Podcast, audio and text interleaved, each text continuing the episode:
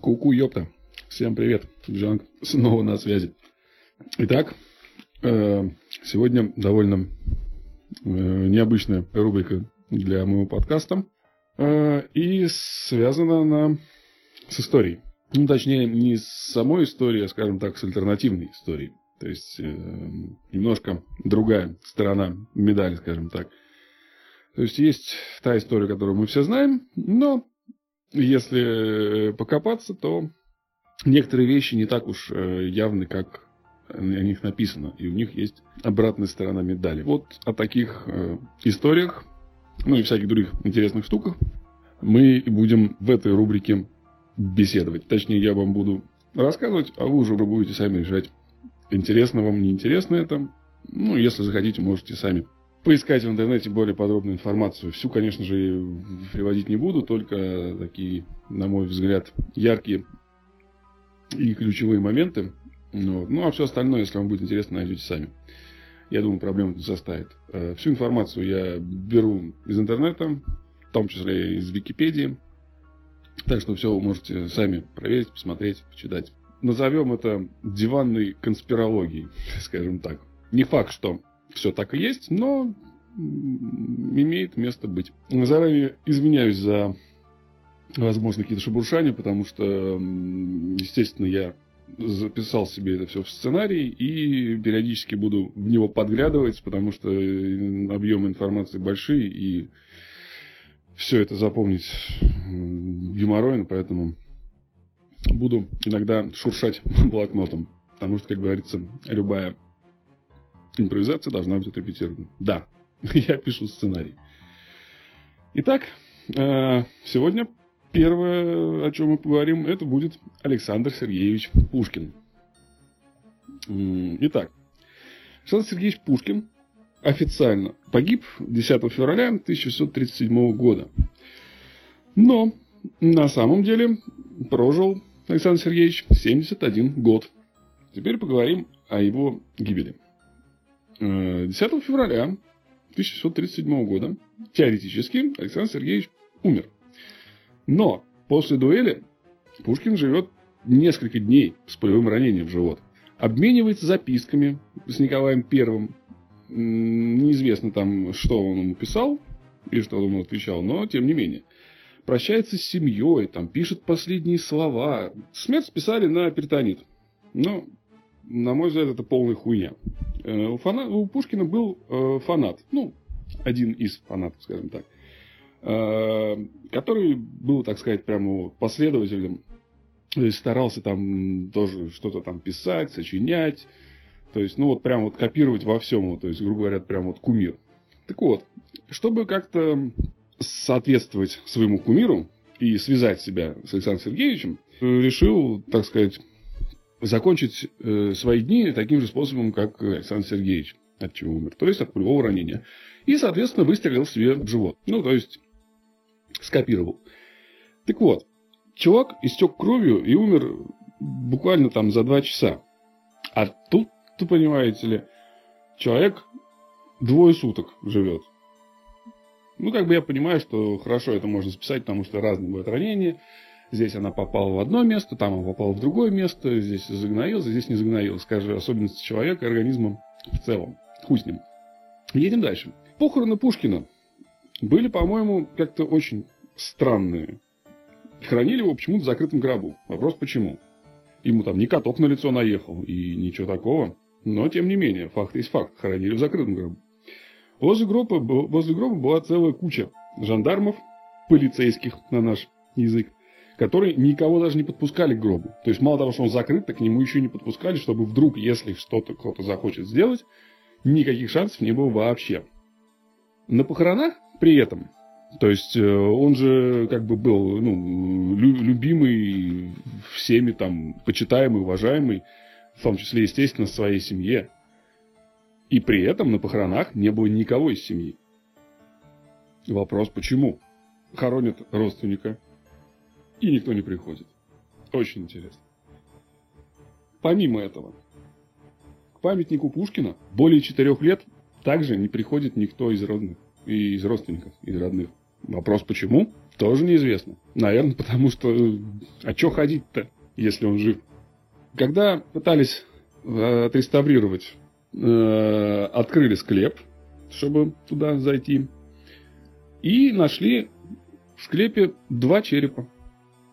То есть не скелет человека, там ничего, а просто два черепа. Интересно, он что, Горыныч, что ли, или как? Двухголовый. Как бы, да, я согласен, что череп все-таки более такая объемная кость, но, во всяком случае, это забедренная тоже не кислая по размерам. И если уж так получилось, что там перегнили, а череп остался, ну, блядь, какого хуя их два? Еще как бы небольшой факт. Известно, что Пушкин встречался на дуэли с Николаем Первым и о чем-то с ним разговаривал. О чем? Также никто не знает.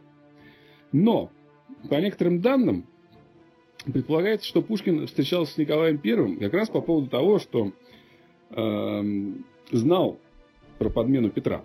Я думаю, вы это уже знаете. Но если не знаете, то в следующий раз я вам расскажу как раз про эту диванную конспирологическую версию.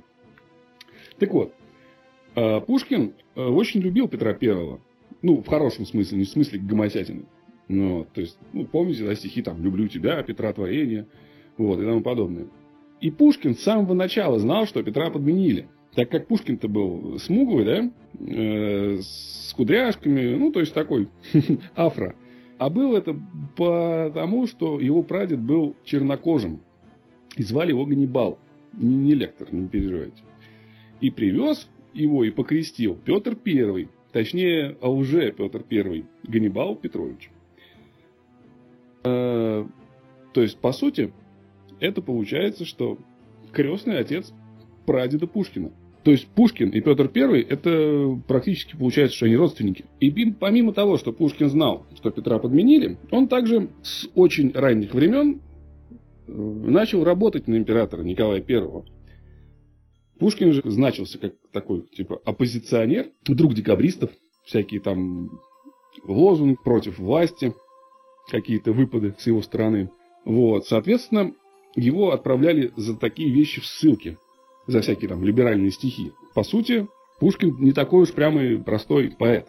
По факту все оппозиционные вот эти подвиги и поведение против там царя, это просто бред, который они с Николаем Первым сделали, чтобы объяснить его нахождение в ссылках. Ну, то есть, за одни стихи постоянно же не будешь отправлять. То есть, он должен был, грубо говоря, там как-то выебываться. Он и выебывался. Ну, его за это отправляли в ссылки. Но ссылки-то это, это у нас как? Раньше было, точнее. То есть, отправляют тебя куда-нибудь там на севера с киркой махать. Ну, и ты там, соответственно, колбасишь. Вот, там елки валишь, я уж не знаю, что там, их там плетьми пили. Но, тем не менее, Здесь были немножко другие ссылки. Они позиционировались, конечно, как ссылки, как будто он там бедный ездил, там мучился, пахал, трудился. Но на самом деле ездил он во Францию, где работал под псевдонимом Александр Дюма. Да, вот это поворот. Так вот, есть теория, что Пушкин и Дюма – это один и тот же человек. Но из только почерк и смуглость.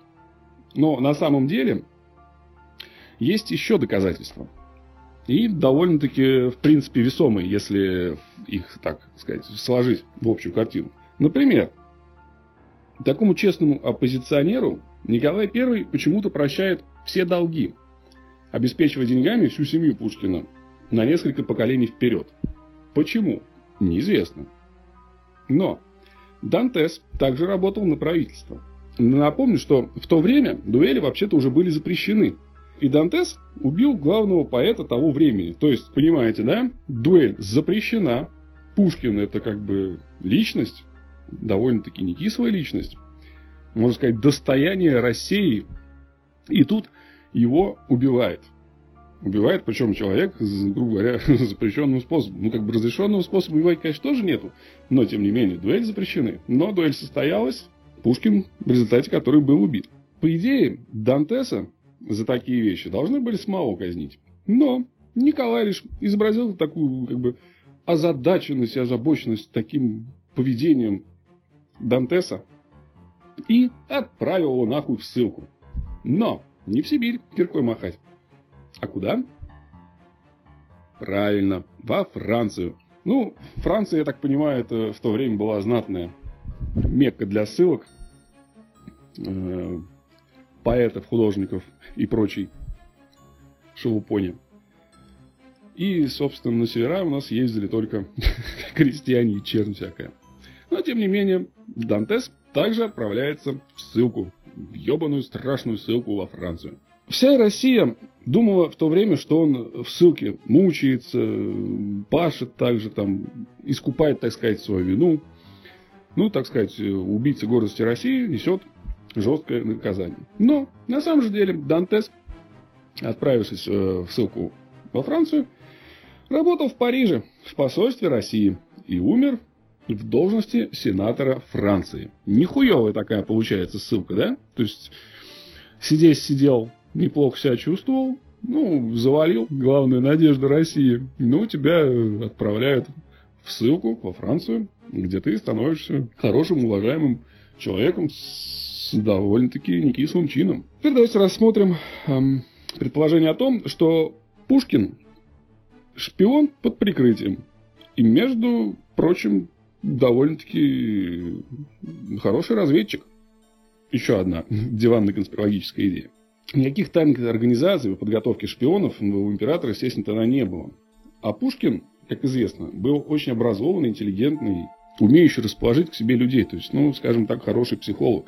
И при этом очень опиздохуительно говорящий по-французски и пишущий. Потому что с самого детства очень плотно занимался французским языком, и это чуть ли был не его как родной язык, а русский уже приобретенный, скажем так. Но, тем не менее, факт есть факт. Очень хорошо писал, говорил по-французски. Так вот, это просто охерительно идеальный вариант. Сделать фейковую личность писателя Дюма, он также может без проблем. То есть, там он француз, а тут он Пушкин. И причем француз-то довольно-таки хороший. То есть, и учитывая его знание французского языка, ни у кого не возникало никаких сомнений при общении с ним. Возможно, здесь есть небольшая несостыковка. Честно, типа, если бы он был так занят разъездами, то когда бы он успевал писать книги, там и за себя, и за Дюма, причем в таком количестве и в очень хорошем качестве. Но здесь как бы тоже палка о двух концах. Если покопаться в истории, то можно узнать, что карьера Дюма поперла в гору именно после смерти Пушкина. Но у Дюма были же как бы и до этого книжки, да? И причем известные. Да, согласен, все правильно. И здесь заслуга сторонних писателей. Все писатели, ну, неизвестные писатели 40-х э, годов, прекрасно знали, что если есть желание заработать на своих рукописях или хочешь, чтобы твою рукопись издали, соответственно, нужно это дело нести господину Дюма. Пушкин, подлеченный Дюма, скупал все эти произведения, которые мы приносили, и те, которые были достойны его внимания, которые вы как-то так или иначе заинтересовывали. Он просто их складывал на полочку, то есть от балды там ставил какую-то дату – и они ждали своего часа. Но кто проверит это? Правильно? Правильно. Никто не проверит. Ну, поэтому оставим это безумной идеей. Но давайте помним произведение Монте-Кристо. Книга о том, что главного героя судят за то, чего он не совершал. И как он избегает суда? Правильно, притворившись мертвым. Главного героя как зовут? Правильно, Дантес. Пушкин э, пишет про, про, про преступление Дантеса, которого он не совершал. И делает отсылку, думаете, куда? Правильно, в этой книге, к этой книге.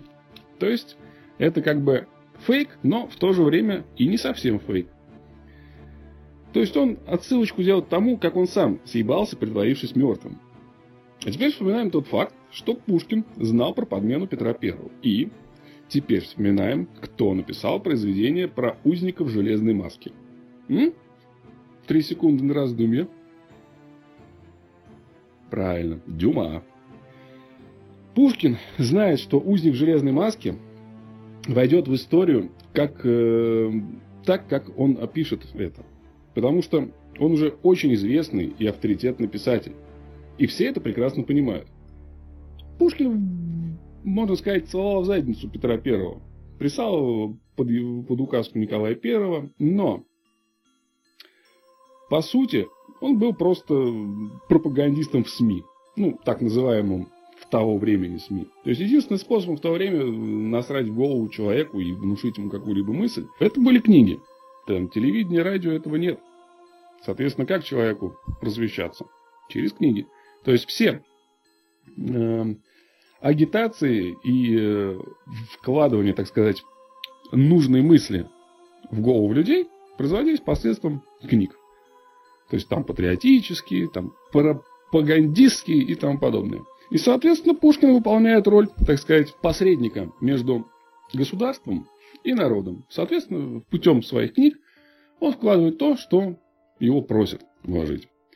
И, соответственно, благодаря своему авторитету, ему верится безоговорочно. Он всех специально отводит от мысли, что человек в железной маске – это Петр Первый. И подводит к тому, что это просто близнец французского короля. Но там, да, было несколько вариантов, что это а, близнец, который был очень похож на него. И вторая версия, насколько я помню, это была по поводу того, что это его брат, и он не хотел допустить его к престолу, поэтому посадил.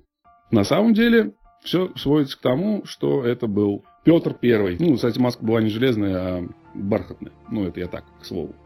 Так вот, сразу после смерти Пушкина у Дюма выходит книга «Записки старого учителя фехтования» или «Полтора года в Санкт-Петербурге».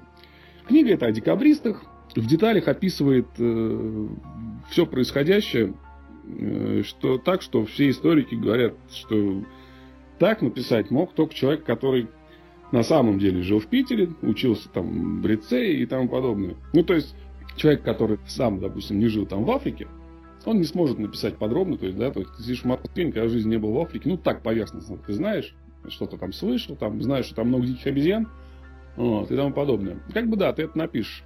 Но ты не напишешь с такой подробностью, как если бы ты там прожил долгое время, правильно? То есть ты можешь написать поверхностно.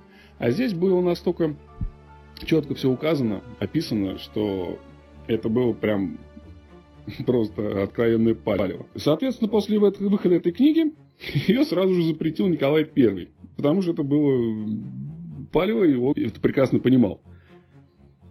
Так вот, почему Пушкин, э, почему Пушкин никто не узнавал во Франции? То есть он же не там не, не одевал ходули, чтобы там быть выше ростом, еще что-то. Ничего не скрывал. Да все очень просто. Фотографий-то, отпечатков пальцев и тому подобного тогда не было. Как ты его узнаешь? Поэтому, а то, что он там похож на Пушкина на картинах, ну что? Блять, мало что людей похожих на кого-то. Так что это как бы тоже не вариант. Если посмотреть на фото молодого Дюма, то это просто вот вылитый Пушкин. Без бак и усов. Как только умирает Николай I, Дюма что делает? Он тут же приезжает в Россию. А приезжает почему? Потому что он соскучился. В то время приехать у него не было возможности. Он начинает гонять ровно по тем же местам, которые любил Пушкин. Он тусует в Питере, едет в баре на Кавказе, который, кстати, очень любил Пушкин. На Кавказе, кстати, есть места, где висят таблички. Здесь был Пушкин и Дюма. К этому времени они уже, он уже, ну, довольно-таки так заматерел, то есть он оброс, потолстел. Вот. Ну, естественно, он уже был неузнаваем. То есть прошло много лет с момента молодого Александра Сергеевича. О своей схожести с Пушкиным Дюна рассказывал ту же самую историю, что и Пушкин. Правда, немного изменившуюся. То есть он рассказывал, что у него не прадед был черным, а прабабка.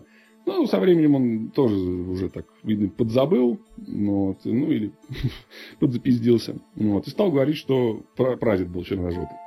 Простите, чернокожим. Итак, Зачем же Пушкину изображать свою смерть? Как бы он известный, да, то есть он там отлично себя чувствует, он там авторитетный писатель, то есть, ну, прям вот, что бы не жилось человеку спокойно. Просто дело в том, что Николаю нужен был Пушкин снова в Париже, и причем довольно на долгий срок.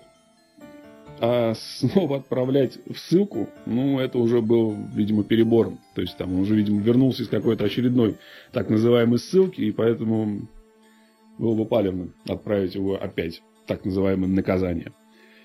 И, соответственно, он предлагает осуществить смерть Пушкина. Но тот, естественно, соглашается, ведь это обеспечивает ему вообще новые горизонты, новую жизнь. Причем в Париже, а не в России. Где у него уже и так, в принципе, все нормально, плюс э, слава героя, который погиб, защищая честь дамы. Это вам тоже не хухры-мухры. То есть в довесок ко всем его уже имеющимся регалиям, соответственно, он еще получает такой героический облик. То есть прям вот все как надо. Мужик, мужчина точнее. Но единственное, он просит э, отсрочить дуэль, чтобы успеть там написать там стихов всяких там бравурных и тому подобное, там с отсылками к своей смерти. Ну, наверное, естественно, появится вопрос, а почему же никто не говорит об этом? Ну, почему не говорит? Говорят, как бы просто это не так распространено, не так не афишируется.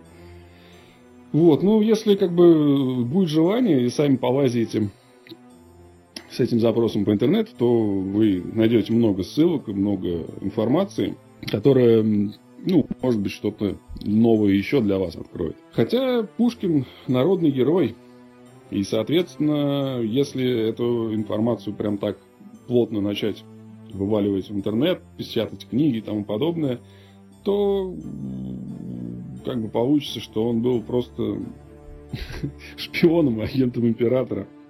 Ну, как бы мы все прекрасно знаем, что да, у нас есть э, какие-то любимые наши герои, писатели и тому подобное. Мы их запоминаем такими, какими мы их изначально знали и хотим, чтобы они остались для нас такими же. Соответственно, поэтому мы, что бы нам и кто бы ни говорил, мы, соответственно, придерживаемся своего мнения. То же самое здесь. Есть история, она написана, она рассказана. Рассказана так, как ее хотели преподнести. И, соответственно, менять ее уже, конечно же, никто не будет. То есть, ты знаешь одну историю, но если тебе интересно, ты можешь узнать и другую историю. Насколько это правда, насколько нет, я не могу судить. Но по всем показателям, ну, не знаю, все сходится, во всяком случае ну, во всяком случае, у меня пазл складывается. То есть, если читать настоящую историю и сравнить с этой, то, в принципе, все, похоже. Ну, понятное дело, что тянуть можно все, что угодно и как угодно. Но каждый сам делает свои выводы.